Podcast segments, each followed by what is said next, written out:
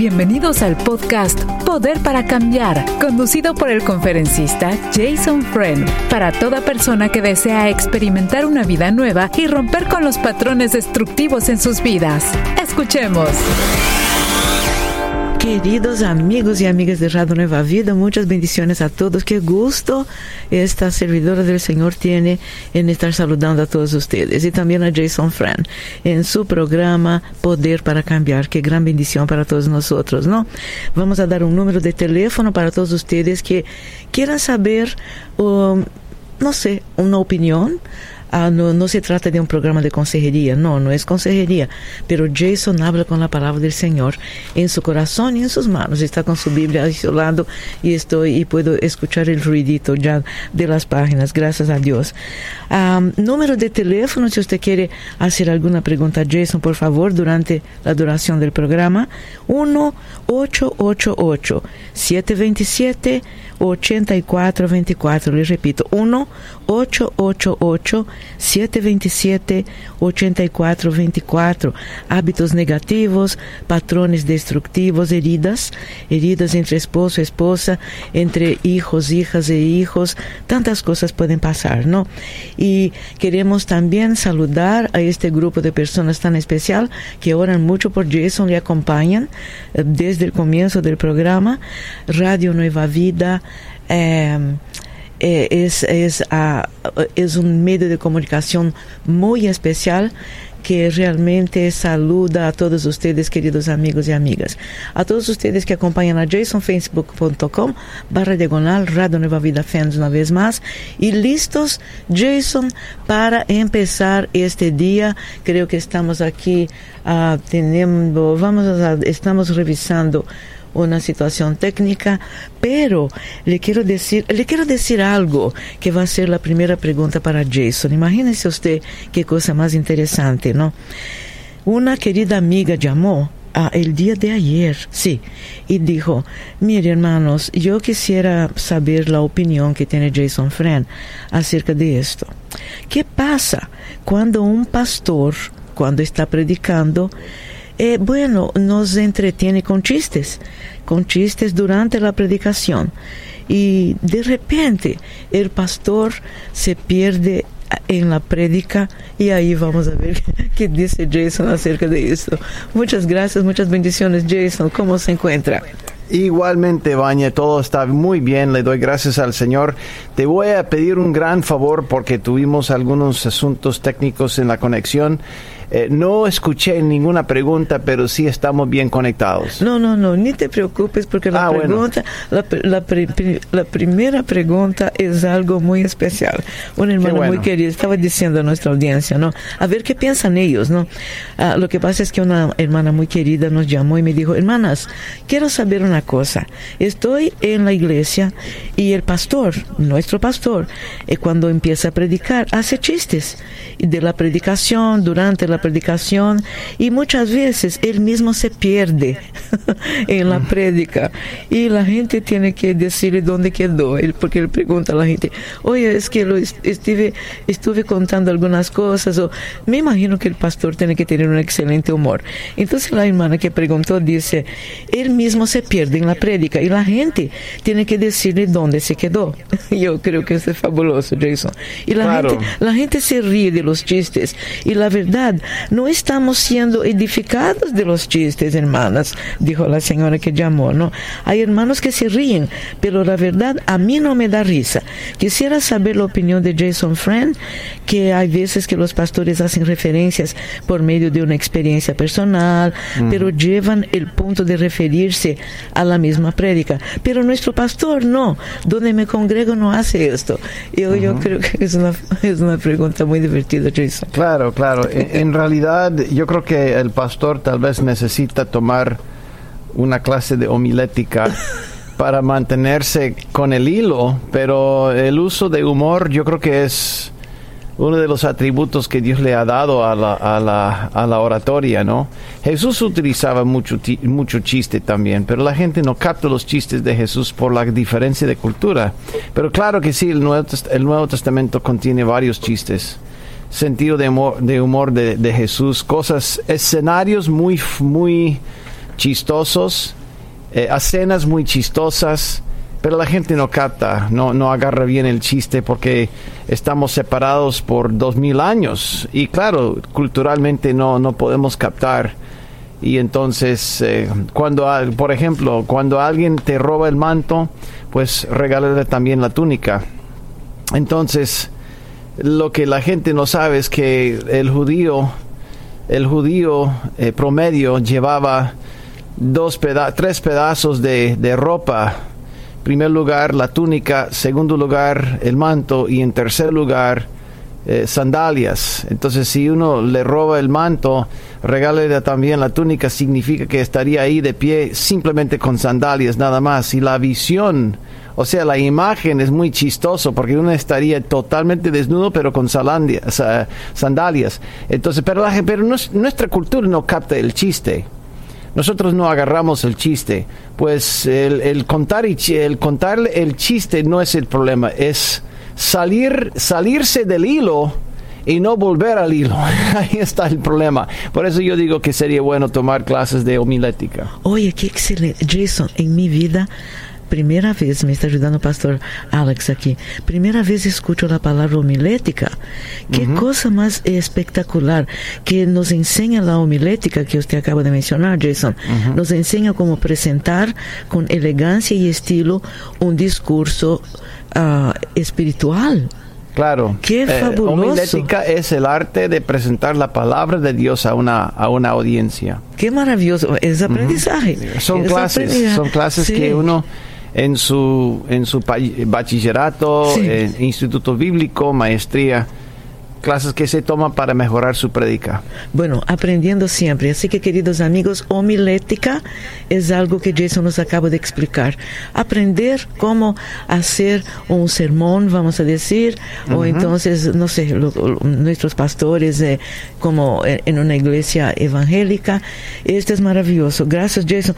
Así que, pero esta señora que no se siente muy bien, porque es posible que se confunda un poquito, hay que tener un poquito de paciencia, ¿no, eso?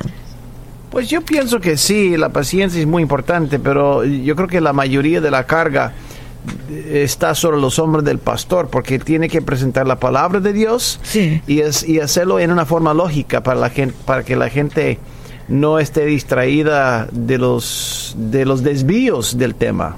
Yo creo que eso sí es el punto. Sí, sí, aprendiendo, gracias a Dios. Excelente, muchísimas gracias.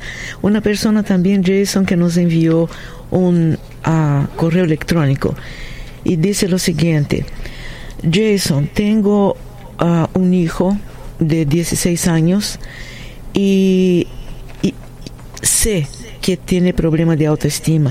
Lo educamos, lo, tratamos muy bien, lo, lo, amamos mucho, le educamos, le estamos eh, educando muy bien, con buenas escuelas, pero sigue el problema de la autoestima. Entonces la pregunta mía es la siguiente, Jason. ¿Cuál es a, vamos a decir, la perspectiva bíblica acerca de la autoestima, de una imagen corporal, en el caso de mi hijo que tiene 16 años, por favor. Bueno, yo creo que el, deber de los padres es, es criar a sus hijos en, en lo que es la imagen de Dios, en la autoestima de Cristo Jesús, la mente de Cristo, yo creo que mm, hacemos un, un, un, daño muy fuerte cuando no cuando no construimos una imagen de quienes son como la criatura de Dios eh, hechos en la imagen de Dios. Cuando cuando decimos cosas como mira eh, qué, qué desgracia eres tú qué qué, qué, qué, qué des, desilusionado estoy, decepcionado estoy eh, con, con, tu persona. Eh, en realidad no estamos haciéndole a un niño eh, nada agradable. Yo creo que yo creo que tenemos que básicamente pintarle un cuadro donde el hijo dice yo soy con mis, debe, con mis debilidades, con mis problemas, mis defectos, aún así yo soy hecho en la imagen de Dios. Y Dios dice que tengo valor. Y Dios dice que valgo para algo. Yo cuento para algo eh, impresionante en los ojos de Dios. Por eso mandó a su único hijo a pagar el precio por mí. Porque yo valgo, yo, yo, yo soy valoroso en, en, los ojos de Dios. Pero cuando descartamos eso y comenzamos a pintar otro tipo de imagen, que es una imagen dañada, entonces no, no, no le estamos haciendo ningún favor a nuestros hijos. Y luego le nos preguntamos cuando son adolescentes o aún adultos jóvenes, ¿por qué este sí salió de, de esta forma? ¿Por qué este sí, está saliendo tan mal? Porque en realidad tal vez eh, hubiéramos hecho una inversión mayor en, en ayudarle a verse en el espejo de Dios, la Biblia, como imagen de Dios y no una persona como equipaje extra. Muchas gracias, Jason. Muy bien. Eh, muy bien entendido igualmente. 1 triple 727 8424. Si usted también tiene una pregunta para Jason, por favor, durante el programa, 1 888 727 8424. Jason, una mamá preocupada dice lo siguiente, quisiera por favor que le preguntaran a Jason infelizmente no puedo llamar por trabajo, mis horarios de trabajo.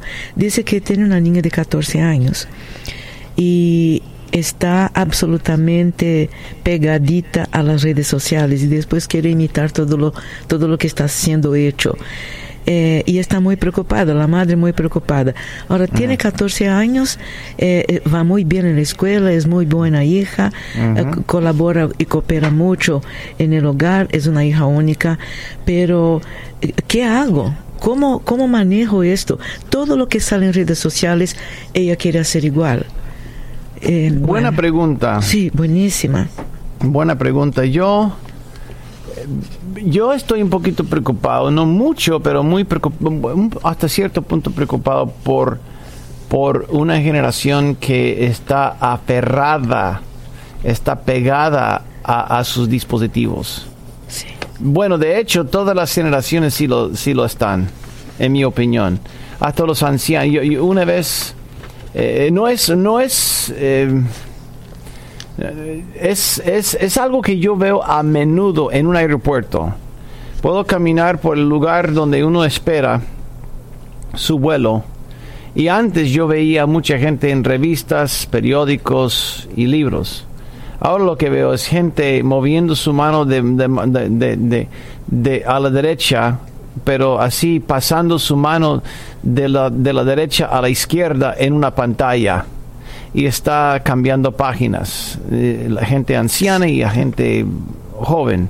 Entonces, para mí, em, yo estaría un poquito preocupado, pero si ella saca buenas notas, entonces ella, ella necesita que su mundo físico sea más interesante que su mundo virtual.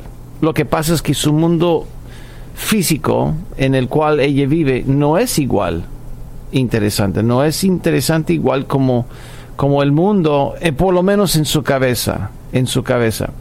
Cuando yo recibo a mi nieto en la casa, la llegada para mis perritas es como si fuera Paul McCartney llegando a mi casa. Mis perritas se vuelven totalmente locas al verla, al verlo a él. Están felices de la vida, ladran, hacen un escándalo cuando él entra y él tiene solamente ocho meses. Y entonces yo lo que tengo que hacer es distraerlas con mantequilla de maní o, o, tal vez un, algo que sea más interesante que él. Y para ellas siempre es una comida.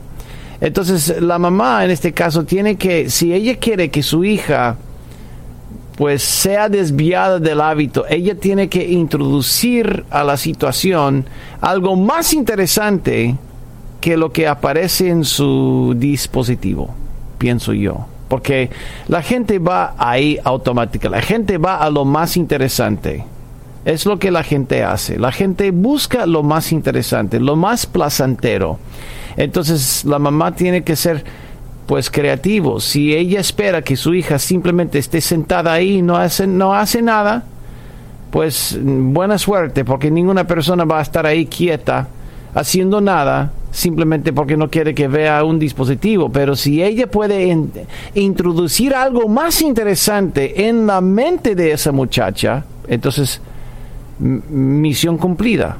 Pero es, es cuestión de averiguar qué es lo que le interesa más. La mamá ah, tiene una preocupación inmensa, como creo que todas las mamás, ¿no? Ah, con niños a esta edad, ¿no? Que de repente abra una página y ya sabes que va a ver. Entonces, Jason, ¿qué ha pasado con los filtros? ¿Aún existen? Sí, claro que sí.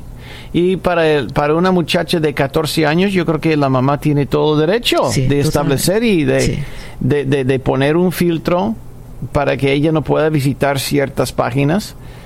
Sin embargo, el asunto es otra vez, ella puede castigar a su hija, prohibir a su hija, tiene, puede, puede eh, decirle, mira, voy a ponerle reglas, está bien. Pero si ella verdaderamente quiere romper el hábito, el vicio, entonces tiene que presentarle algo más interesante. Es igual la salvación. ¿Cómo, cómo, cómo que nosotros liberamos a un drogadicto. Ese drogadicto necesita encontrar algo más interesante que la droga.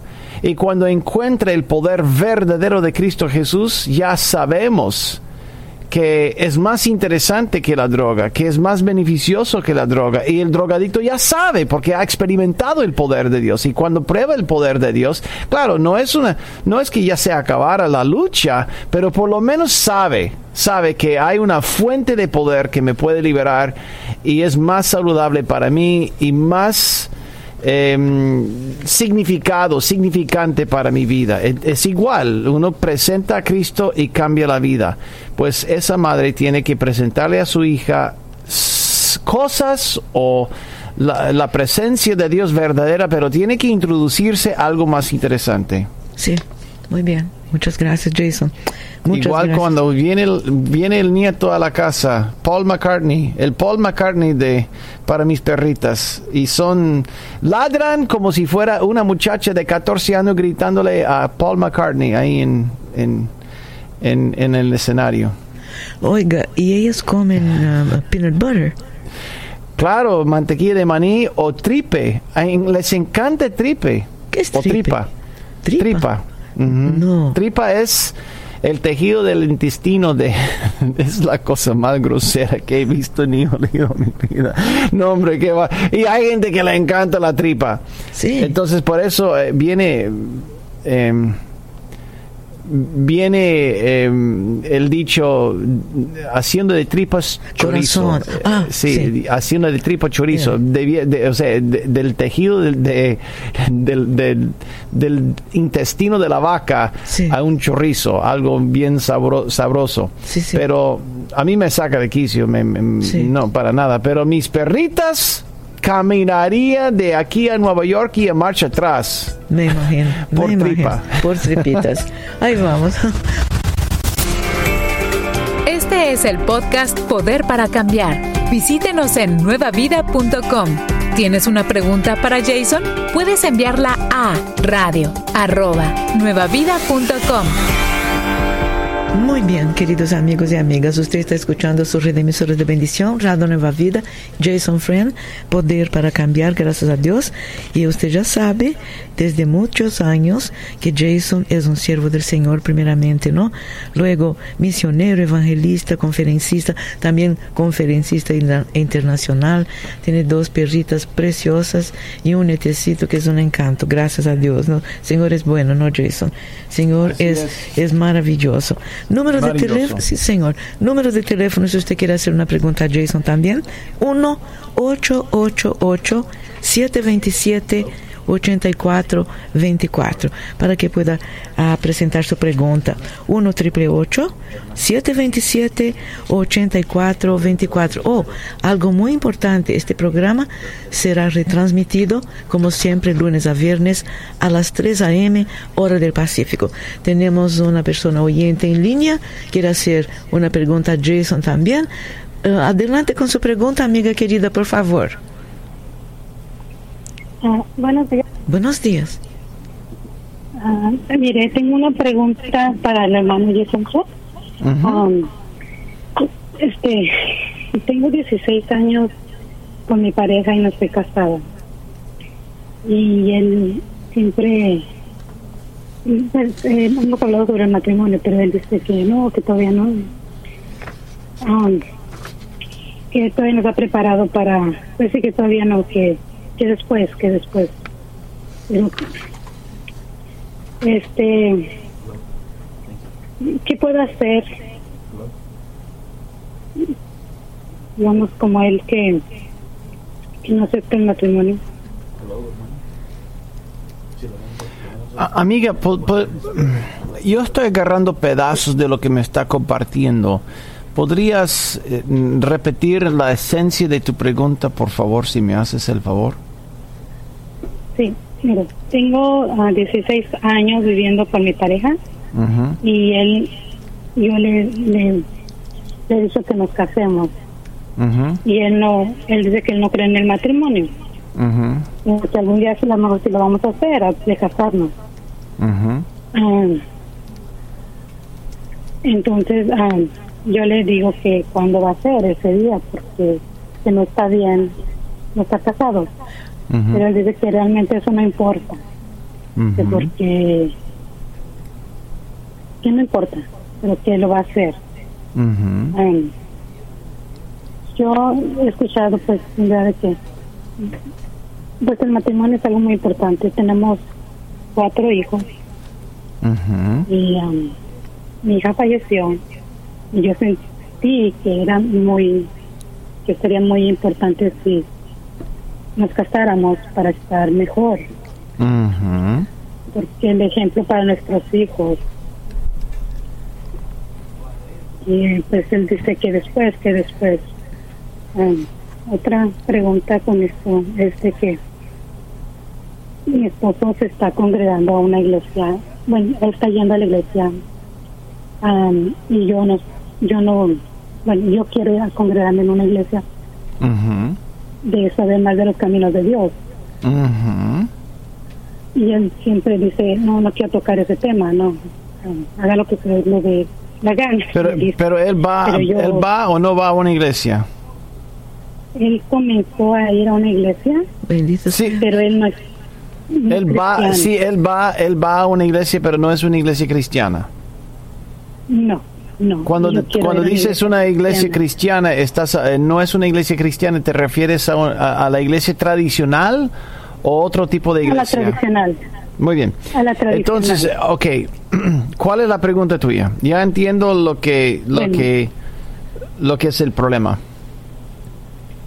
Y él se, se refugió mucho, bueno, desde que perdimos a nuestra hija, él comenzó a ir, comenzó a ir acá. Y sí, ha cambiado, Ujú, am, ha cambiado un poco, pero hay algo que siempre, él es, juega muy violentamente. A veces me apucha, a veces saca la paella en frente de los niños y a mí realmente no me gusta. Y yo le digo que eso no está apropiado para los niños, que eso no es un Pero, pero, ¿qué es lo que pe- pe- eh, se está cortando el audio mucho? ¿Qué es lo que está haciendo con los niños? Bueno, a mí, a mí, Ajá. en frente de los niños, él juega a pucharme, a sacar a veces de la fajilla y hacerse que me está pegando en frente de los niños. Y yo le digo que eso no, no, me, no me gusta. Y él, él se Lo hace, ofende. lo hace en forma de chiste. Lo hace en forma de chiste, pero ha, ha habido momentos en el pasado que él lo ha hecho con coraje y se siente porque a mí me ha dejado marcado los brazos. Entonces a mí no me gusta y él se ofende. Ah, duraba el día sin hablarme y él, este, eso no me agrada y yo siempre he no me, no, no me gusta la violencia y no me gusta que él... O sea, él, él, él si te golpeaba o no te golpeaba. Ah, no, él se hacía que estaba jugando, pero a la vez que estaba puchándome lo hacía con coraje. Yo sentía. Ok, muy bien. ¿Cuál es la pregunta tuya? Mi pregunta es, bueno, porque todo eso, mm, él como ya está comenzando a ir y está cambiando de que se, detiene a no hacerlo, eh, nomás me dice, oh, este, se ofende y, me deja de hablar, pero después me habla normal. Mi pregunta es, ¿lo apoyo a que siga am, digamos, yendo allá a la iglesia o yo me congrego a, a la, a, a una iglesia cristiana, porque yo quiero crecer en Dios, quiero estar aprendiendo más de Dios. Pero también Una pregunta, ¿vas vas, a, ¿vas a una iglesia ahora? No estoy yendo. Me fui a escondidas de él. Me fui a escondidas de él porque yo hace muchos años recibí a Dios en mi corazón. Me alejé de Dios y pasaron muchas cosas en mi vida que yo me, yo este ah, volví a los caminos de Dios, pero solamente me alimento de la palabra por medio de escucharla por la radio y este leo la Biblia, me pongo en oración. Ok, amiga, perdón, estamos, estamos eh, dándole mucha vuelta. El, el- el- el asunto para mí es, ¿vas a una iglesia? Y la respuesta es no, no vas a ninguna iglesia. Y le pregunto, si le, si le preguntaría a tu, a tu hombre si él va a una iglesia, la respuesta sería que sí, ¿correcto? Sí, correcto. Muy bien, entonces mi sugerencia es, haz lo que sientes que es lo más apropiado para crecer en los caminos de Dios. Punto. La convicción de todo creyente sin, el, sin como proponerse para ofender a los demás, porque Dios no quiere que tu propósito sea ofender a los demás. Por ejemplo, yo voy a congregarme aunque se ofenda a todo el mundo. A mí, de hecho, me encantaría que se ofendiera. No, la idea es qué es lo que sientes que Dios quiere que hagas para crecer en sus caminos y yo haría esto. Con o sin él. Ninguna persona casada, soltera, debería sentirse intimidada para no crecer en las cosas de Dios. Cada uno, según el Señor bíblicamente, tiene el derecho, el derecho de perseguir la presencia de Dios, de buscar la presencia de Dios, de buscar su gloria y de crecer en sus caminos. Punto. Cada quien. Claro, uno a veces está en una situación donde tal vez su vida está en peligro si busca la presencia de Dios en una comunidad. Hay ciertos países donde es prohibido. Yo no estoy diciendo eso. Lo que estoy diciendo es que haz lo que sientes que es lo más apropiado. Ahí está la palabra, lo más apropiado para crecer en los caminos de Dios. Punto. Esa es la, resp- la respuesta que yo siento que vendría del, del corazón del Señor. Dios quiere que crezcas y que te aferres a Él y que busques al Señor. Es lo que Dios quiere.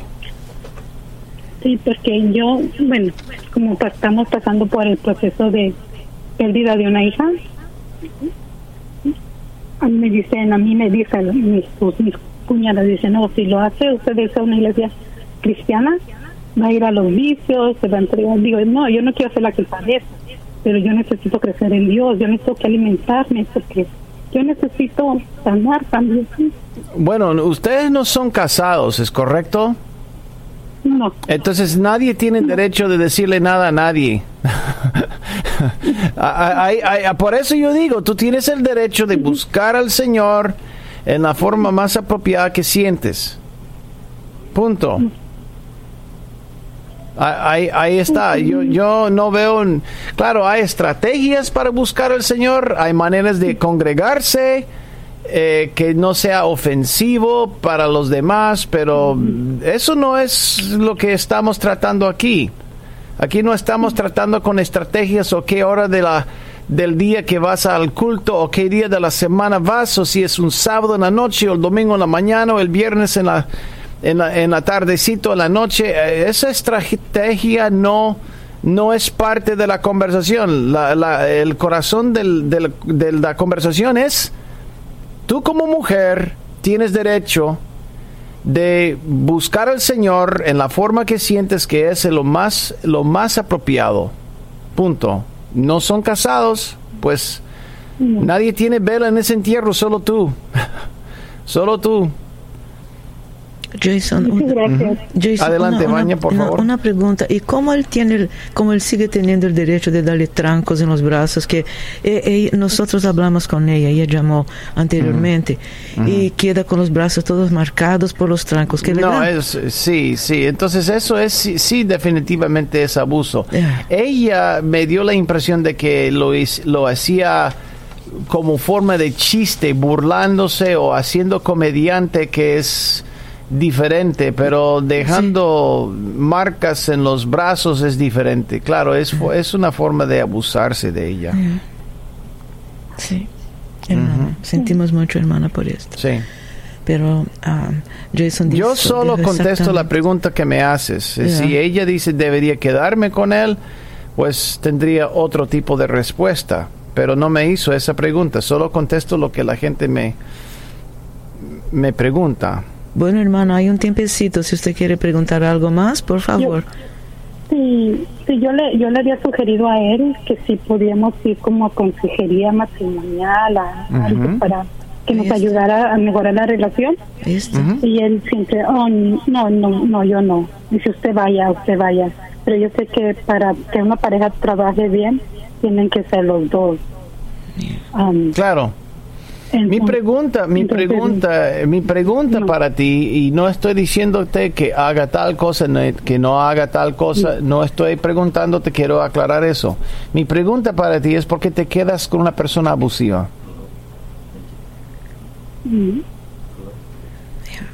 No, no, pues es, él, él es una persona muy muy um, amorosa con los niños es una persona que, que tiene todo el tiempo con los niños dedica tiempo a la familia lo único es de que él trata de Mira, llegar mi- mi- mira, en, en, en 1910 algunos mafiosos eran impresionante bien, te- im- impresionantemente bien con los niños. Tiene razón, sí. Eran hombres de familia. Sí.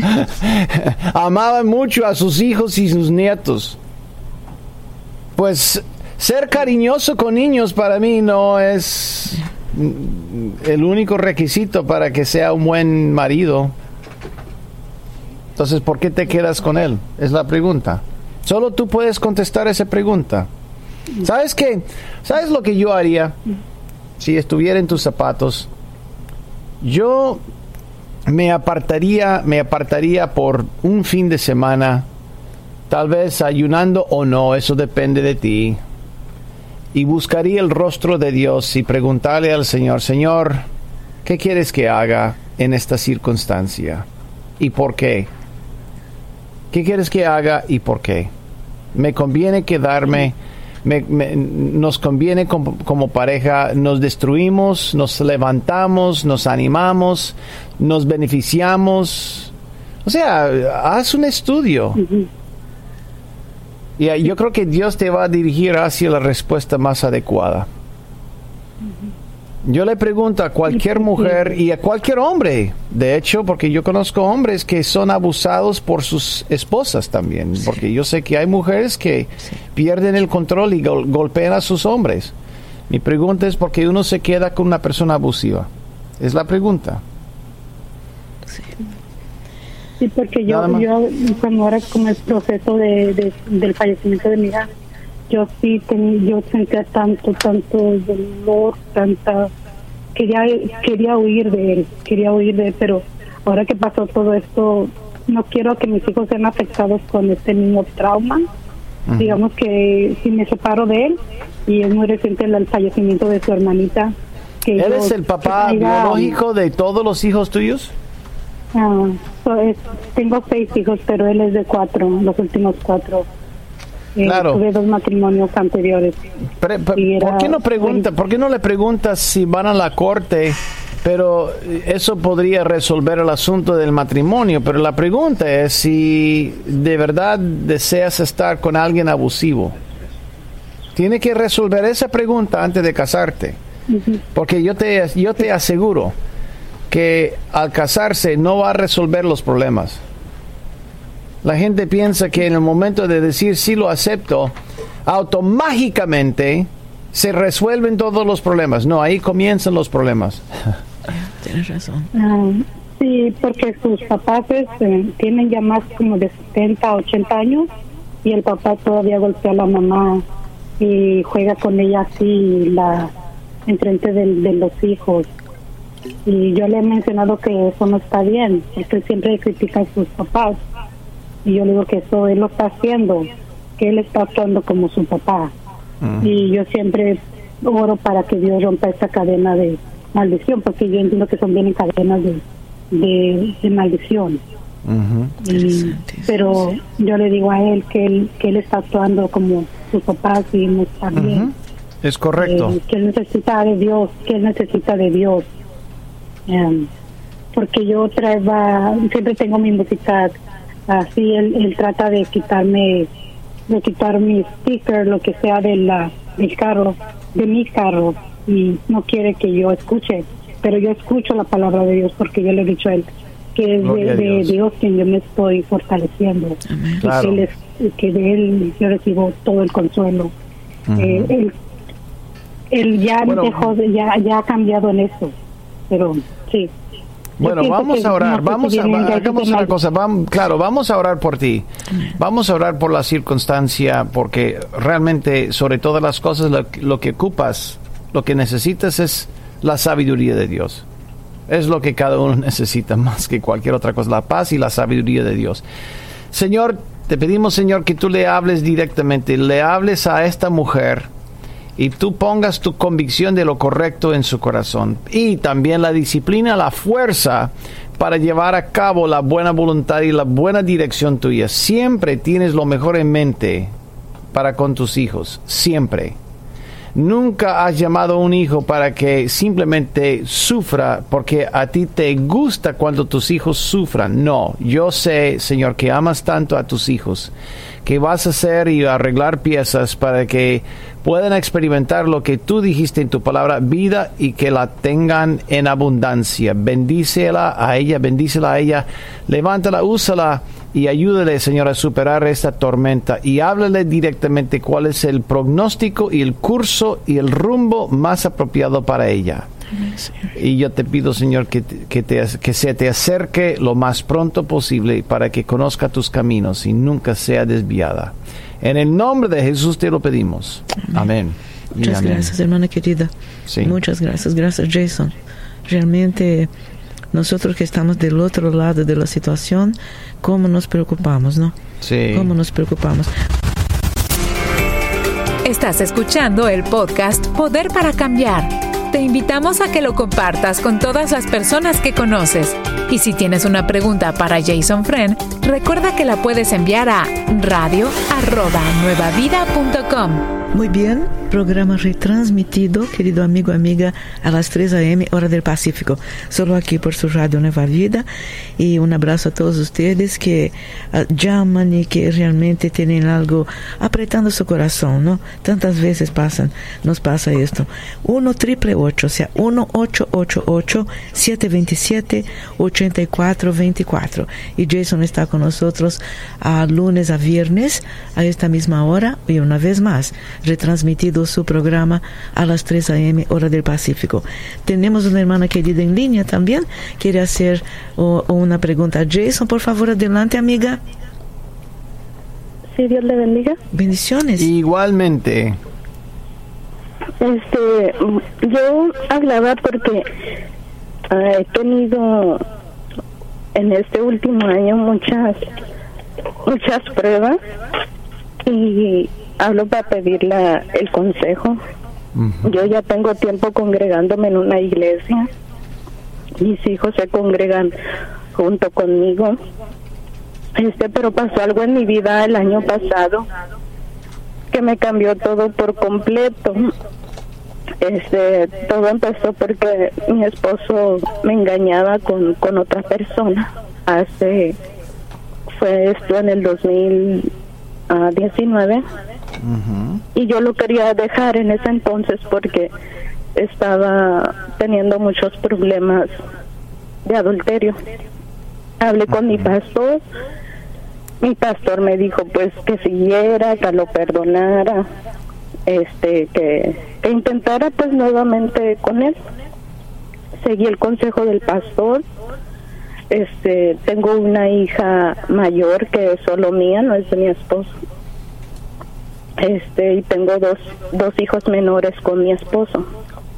Entonces, hace un año me enteré que él tocaba sexualmente a mi hija mayor, mi esposo. Entonces, yo decidí separarme de él en ese instante. No levanté cargos, no levanté nada. Este, mi hija cuando estaba pasando todo eso, ella se quería quitar la vida. Y yo yo le, le decía a mi hija qué pasa, yo pensaba en el fondo que algo así estaba pasando, pero ella no me decía nada. Entonces ella después de, de, tres años se abre conmigo y me dijo, ¿sabes qué, mamá? Esto y esto estaba pasando. Enfrente a mi esposo le dije, o te me vas ahorita o ahorita mismo levanto los cargos. Se fue de mi casa.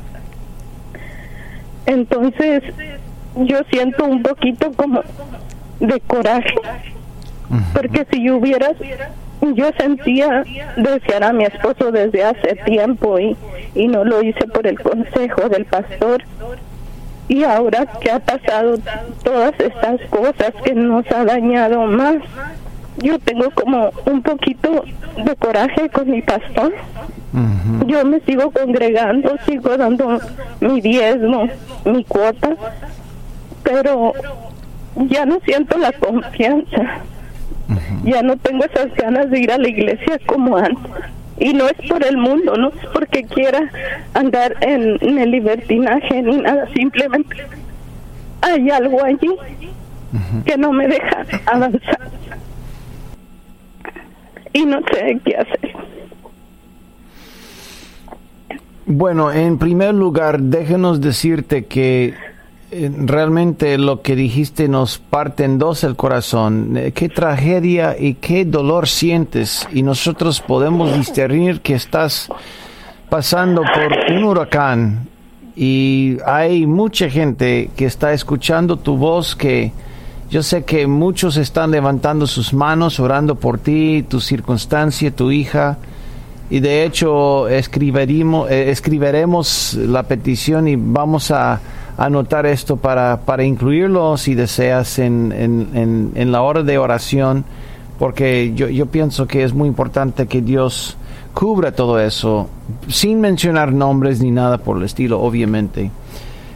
Habiendo dicho eso, mi pregunta para aclarar el asunto, el pastor te dijo que no dejara al hombre por la aventura que él había tenido, pero no él, él no sabía nada de la violación a o del tocar de tu hija, ¿es correcto?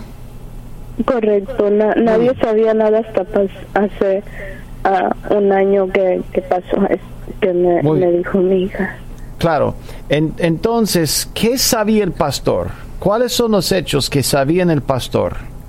Que hubo una aventura, ¿correcto? Sí, que, que había un, este, una infidelidad de parte de él. ¿Y tu, tu marido se congregaba contigo o no? Al principio no, ya después uh, empezaba a ir más poquito porque ya miraba a todos mis hijos que iban, entonces él quería ir. Y sí iba, pero, pero, pero ¿en, qué época, ¿en, qué, ¿en qué época fue a la iglesia? ¿Después de la aventura o antes de la aventura? Después. Después de la aventura. Entonces, el pastor te dijo, porque tu, tu marido sí o no demostraba arrepentimiento. Ah, la primera vez que, que pasó su infidelidad, infidelidad sí estaba arrepentido, pero ya cuando pasó la segunda vez y agregado lo que pasó con mi hija, este no, no, no. Me, refiero. La primera vez es cuando, después de la primera vez es cuando hablaste con el pastor, ¿correcto? Sí, la primera vez. Entonces, lo que estoy tratando de acomodar en mi cabeza es qué es lo que qué es exactamente lo que sabía el pastor. Que él simplemente escuchaba si tu esposa le era infiel o te, te era infiel, pero se arrepintió y el pastor te dijo no lo dejaras, no lo dejaste y poco después comenzó a congregarse, ¿correcto? Sí. sí. Muy bien. De- de- Sabes que es... Nadie puede o no decirte, hey, no lo dejes, o sí, déjalo, porque nadie está en tus zapatos. Pero la sugerencia, yo creo que abrió la puerta para que tu marido tuviera la oportunidad de congregarse, de conocer a Dios. Entonces tú y el pastor abrieron la puerta, una oportunidad. En ese sentido, yo, yo veo que fue el intento de Dios tratando de rescatar el alma de tu marido. Pero aunque igual como dice la palabra que la semilla cae en cuatro lugares, entre espinas, entre el camino, entre las rocas y en buen terreno, la semilla no cayó en buen terreno. Tal vez cayó en, en, en las rocas donde, había no, donde no había mucha profundidad o en el camino donde no había mucha profundidad y creció rápidamente, pero porque no tenía raíz se marchitó. Y entonces hicieron ustedes un buen intento, pero tu marido va mal, muy mal. Nadie podría discernir desde entonces que él iba a tener algo con tu hija. En realidad, no sé, si quieres cambiar de iglesia, nadie te va a culpar. Pero yo pienso, yo, y pa- tal vez sería un bueno, no porque lo que hizo el pastor fuera malo, porque la sugerencia, yo creo que es, es, es una, eh, fue una opción em, real. Fue una, fue- no estoy diciendo que fue la mejor opción, pero fue, fue una opción eh, tangible, realista.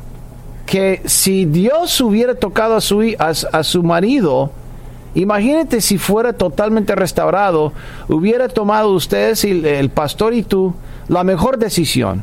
Y nosotros sabemos, pero nadie sabía que dentro de tu, marido había un monstruo. Yo me separaría de él, claro que sí. Y yo consultaría tal vez a alguien legal. Yo no de- dejaría que ningún pastor me ayudara a tomar la decisión en cuanto a los cargos. Yo hablaría con un abogado. Yo pienso que sería lo más apropiado. Hablaría con un consejo de la ley. No, ¿cuántos años tiene tu hija?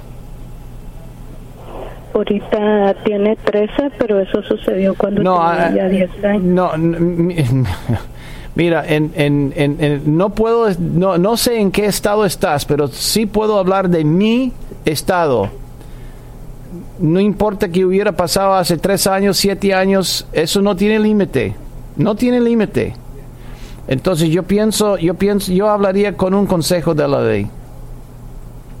Es lo que yo haría. ¿eh? Yo no, estoy- estoy- yo- yo- yo- no necesitamos escuchar el resto de los detalles, pero es lo que yo haría. Pero al cambiar de, de iglesia, si el motivo es cambiar de la, de la iglesia por resentimiento del pastor, yo creo que en ese, en ese sentido, el- el- a menos que el pastor supiera que el hombre eh, eh, estuviera en medio de otra aventura o que tocaba a las muchachas en la iglesia y no creo que él supiera eso, pues el pastor es inocente en ese sentido. Pero si deseas cambiar de iglesia, escúcheme bien, si deseas cambiar de iglesia está bien, pero no por resentimiento del pastor, sino por borrón en cuenta nueva. Y nosotros y toda la audiencia entendería, puedes perdonar al pastor y borrón en cuenta, comenzar con otra página, un nuevo capítulo en tu vida, gloria a Dios. Nadie te va a culpar, para ti ni tu hija.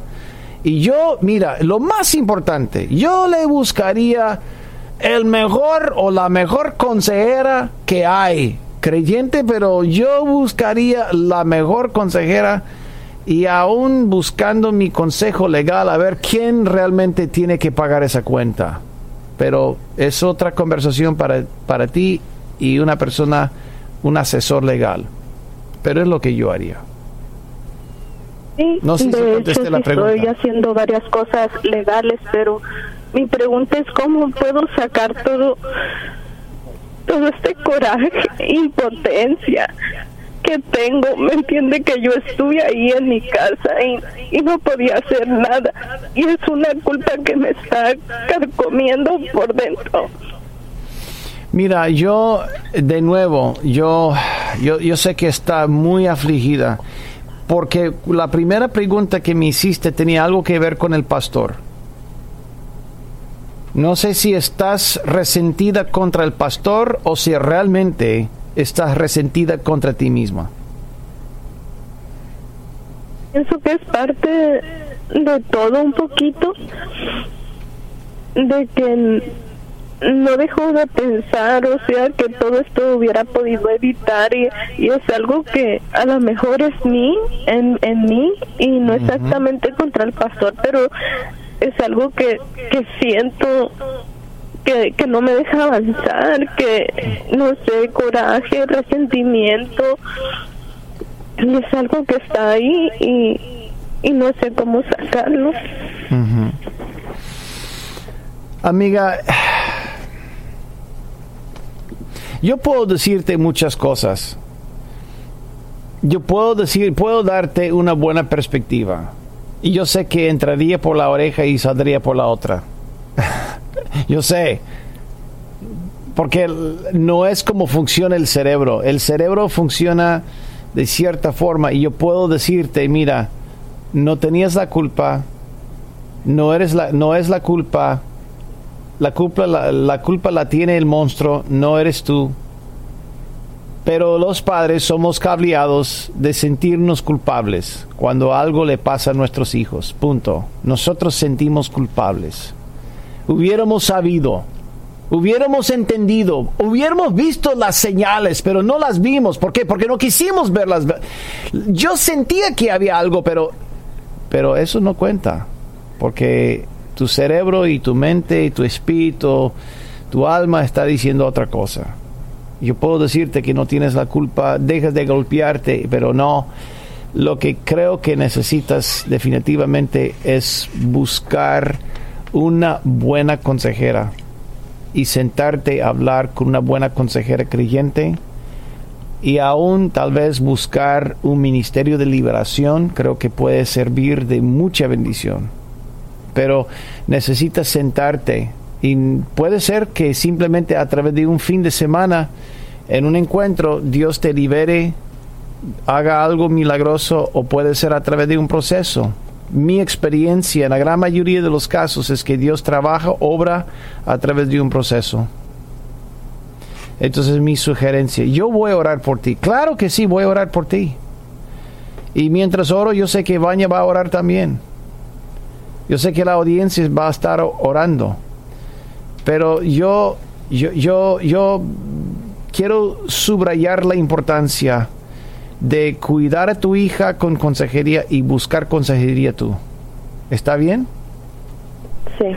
Si te quedas en la línea, vamos a tratar de localizarte y, y ponerte en contacto con alguien. ¿Está bien? Antes de orar, Vania, ¿tienes algo que decir? Yo siento totalmente el pastor de cualquier culpa. Honestamente. El ¿Que no tiene o sí tiene la No, culpa? de- de- Ah, absolutamente sí. ninguna. No, no, el pastor sí. no sabía. Y estoy segura, Jason, que si el pastor, si... ah, y, y la otra cosa que no entiendo, sin querer ofender absolutamente a nadie, no sé cómo una mamá no comprende y no entiende que algo malo está pasando con su niño de 13 años. Ujú. Creo que le falta aproximación entre madre e hija y el pastor, Señor le guarde, le sigue guardando. Sí. Por eso yo creo que la, la, la consejería sería Sí. muy buena. Es el Sin espejo. duda, sin duda. Es el espejo que tiene que enfrentarse, que, que se usa para enfrentarse. Pero gracias, Vañe, por ser un poquito más directo que yo por favor. en ese sentido. Estoy de acuerdo contigo eh, 100%. Em, a veces cometemos errores. A veces cometemos errores y pero Dios es capaz de recomponer las piezas. Es la esperanza que cada uno de nosotros tenemos. a pesar de nuestros errores, Dios es capaz de recomponer nuestra vida y la vida de los seres queridos. Señor, te levantamos a ti y proclamamos que tú eres la fuente de amor y la fuente de reconciliación. Te pido, Señor, que tú sanes a la hija de esta muchacha, que tú la sanes y que tú la recuperes y nunca se siente como producto dañado. Que ella vuele encima de la tormenta y encuentre su identidad basada en ti. Y además, te pido, Señor, que tú le des ojos a esa mujer para que eso nunca vuelva a suceder. Ayúdele, Señor, a encontrar lo que ella necesita para soltar el rencor y también ese odio que tiene en su corazón hacia las cosas que han pasado y los errores también. En el nombre de Jesús bendice a Baña, bendice a cada oyente, dale salud divina y cada uno que esté escuchando mi voz, que sea bendecido, prosperado y que tenga salud divina. En el nombre de Jesús te lo pedimos. Amén. Esto es todo por hoy en el podcast Poder para Cambiar. Gracias por escuchar la entrega de hoy. Recuerda que si tienes una pregunta para Jason Friend, puedes enviarla a radio@nuevavida.com. Hasta la próxima.